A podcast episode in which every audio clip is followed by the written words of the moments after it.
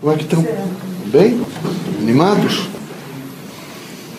Vejam, meus amigos, essa, essa participação na ação espírita, ela deve, é, além de voluntária, ela deve estar absolutamente consciente na dimensão e na presença aqui. É preciso uma lealdade à causa espírita. Os espiritistas precisam ter uma lealdade à causa espírita. Precisam ter uma lealdade, não é? A todo o, o, desenvolvimento do trabalho espírita. Seria horrível que não se pudesse contar com a lealdade dos espíritos, que eles estivessem permanentemente em processos contraditórios, a anotar defeitos e achar eh, dificuldades em tudo, e a sempre se, se arrogar em posições diferenciadas, achando que está é melhor e que aqui podia ser melhor e podia ser melhor. Não é possível assim. É preciso um sentido de paciência, de espírito público e de cooperação. Os espíritas têm que estar eh, todos não é, associados no nível cooperativo.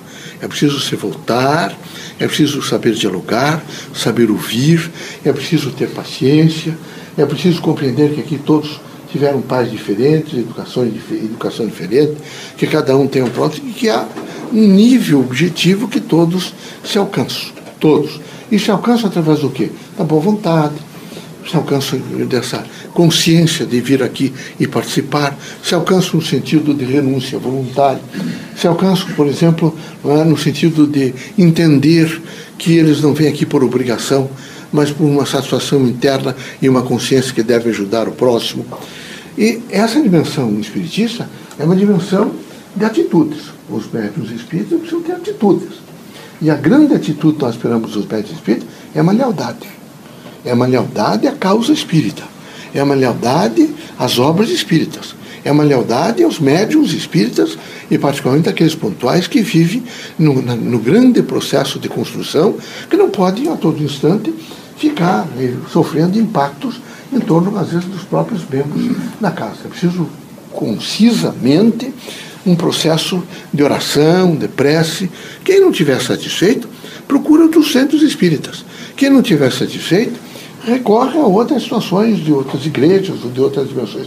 Aqui é preciso vir voluntariamente e conscientemente.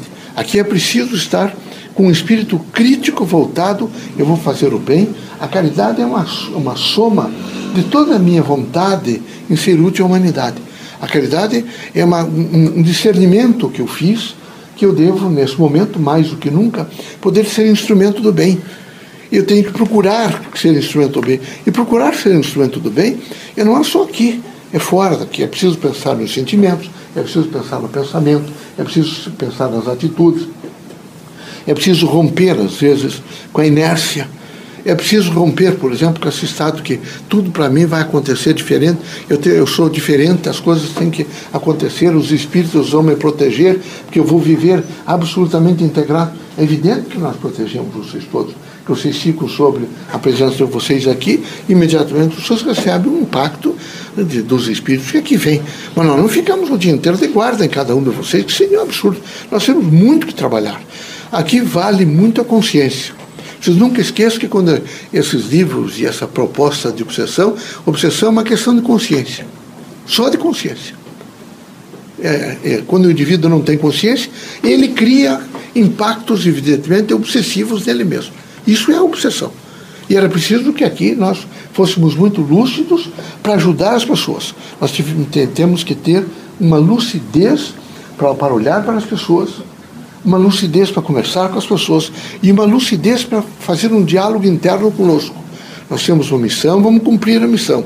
É difícil a missão da Terra? A missão da Terra é difícil, meus amigos. O mundo, nesse terceiro milênio, há uma crise geral.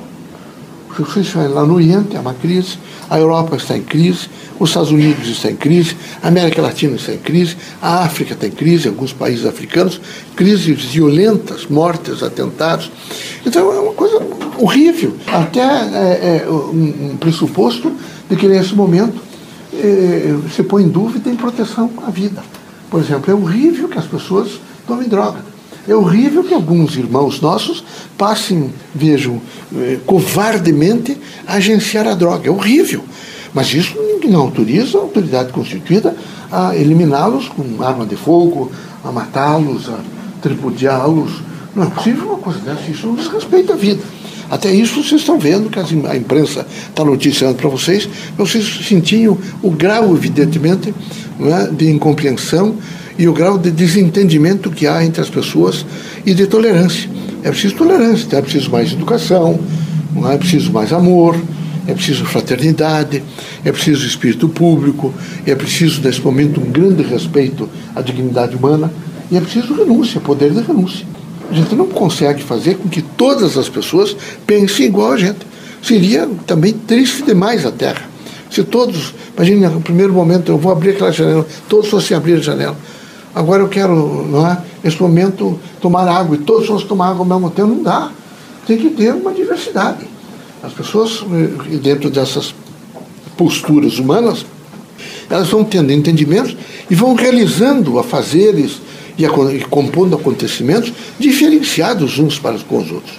Que Deus os abençoe, que Jesus ilumine vocês todos, que vocês sejam muito fortes. É um reinício de trabalho que nós precisamos corajosamente atender pessoas, é? pessoas que as coisas são difíceis. Hum, o quadro não é fácil. Mas é preciso, corajosamente, estar disposto a conversar com as pessoas. O desencarne é uma coisa que abate as pessoas. Veja, ele, a, a falta da presença física do elemento material é uma lembrança. Vocês conversavam com, com o, o Setembrino, a Honorina, é? É, é, evidentemente não tinha de físico, tinha, ele sem corpo, e desapareceu o corpo. Então a referência material desaparece. E as pessoas ficam muito entristecidas com isso. E não serão os espíritas que não vão, vão ter esse sentimento. Os espíritos também têm o sentimento desse desaparecimento físico. O que não pode é ficar chorando o dia inteiro e se desesperando e achando que é injustiça. Não. Aqui todos passam por um estágio e é muito temporário. É muito temporário. Então era preciso não deixar de oportunizar o presente. O presente é fundamental. Então, o que está acontecendo no presente é esse presente que eu devo viver. Fortemente, corajosamente, é? com uma, um, um, espírito crítico e uma vontade, evidentemente, de acertar. A vontade de acertar já ajuda. Porque quem não tem nem a vontade de acertar, aí a coisa fica complicada. É? Como é que vai argumentar para ele mesmo que ele tem que, nesse momento, criar protocolos especiais para alcançar alguma coisa que ele imagina? Por isso é preciso ter preparo, prontidão, cautela e um espírito público. Tem que ter um poder de renúncia. Terra precisa poder de renúncia, sempre. Não se iluda que é preciso poder de renúncia. Quem não tem poder de renúncia é, vive sempre com remorso.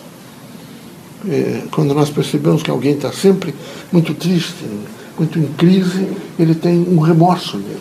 É um estado deprimente. E ele precisa realmente, com o poder de renúncia, aprender a perdoar, aprender a estender mais o amor, a estender as mãos, a dizer não tem importância.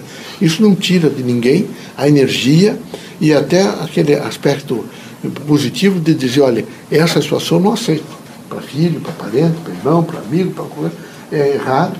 Eu continuo é, considerando você, mas o que você está fazendo é errado.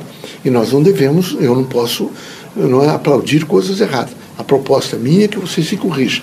Sempre tem que ser assim. É preciso ter a coragem de alertar é? e a coragem de não difamar. A coragem de alertar é uma coisa, a coragem de, a coragem de não difamar é outra.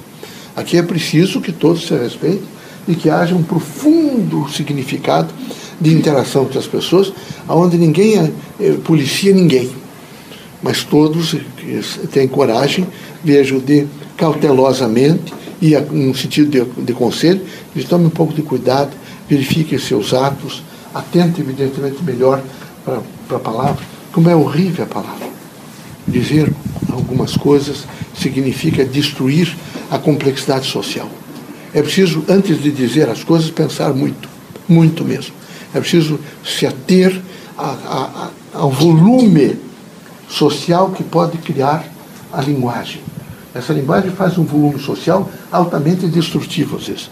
Então vocês procurem, antes de dizer qualquer coisa, ou de dar uma notícia, que volume vai criar isto? Como é que eu vou, eu vou compor esse volume social? É preciso paciência, cautela, de boa vontade. E um espírito crítico voltado a ser prestador de serviço, vejo, voluntário, consciente e responsável. Deus ilumine vocês todos.